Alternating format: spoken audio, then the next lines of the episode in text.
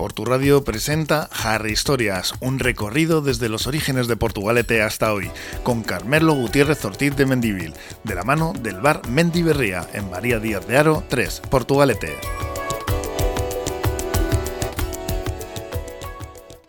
Caiso Jarrillería, después de un pequeño descanso semanasantero, volvemos con las pilas puestas.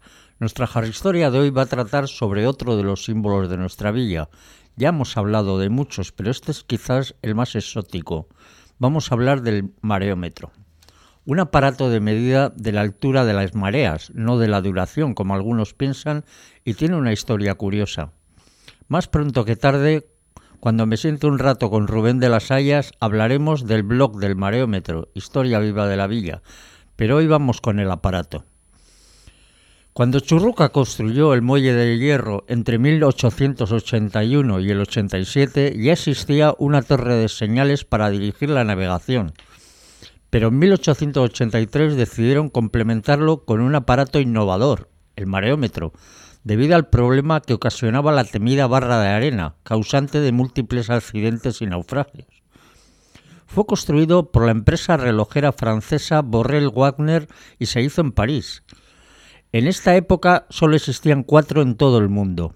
En Brest, Francia, en Aberdeen, Escocia, en Hoek Holland, en Holanda y en Cascais, Portugal, este realizado por la misma empresa. Eran aparatos tan complicados que el de Cascais se contrató en 1877 y empezó a funcionar en 1882, pero eran muy reconocidos por la precisión de sus mecanismos. Vamos ahora con su composición arquitectónica. Se divide en dos partes muy diferenciadas, la base y el mareómetro propiamente dicho. La base es un podio circular de piedra del que sobresalen dos molduras, inferior y superior, para evitar las aristas vivas. A partir de ahí es metálico. La caja circular del aparato se sustenta sobre una columna de hierro con toro y escocia y está anclada por tornillos a la base. Es una columna troncocónica que va de más a menos y el capitel une el estilo toscano, la flor de loto y volutas jónicas, un total revolutum. La caja del mareómetro es circular, con doble cara, con una esfera de mármol de 80 centímetros y en una de sus caras lleva la firma de sus orgullosos constructores, Magemetro Borrell Wagner, París. Pero resulta que el genio de Churruca consiguió eliminar la barra con su muelle de hierro, como ya contamos en una jarra historia, y el mareómetro se convirtió en inútil, en un simple objeto decorativo. Yo de chaval me comí muchas pipas sentado en ese podio. Ahora en el puerto de Santurchi hay tres mareómetros de última tecnología, más eficaces pero con menos encanto.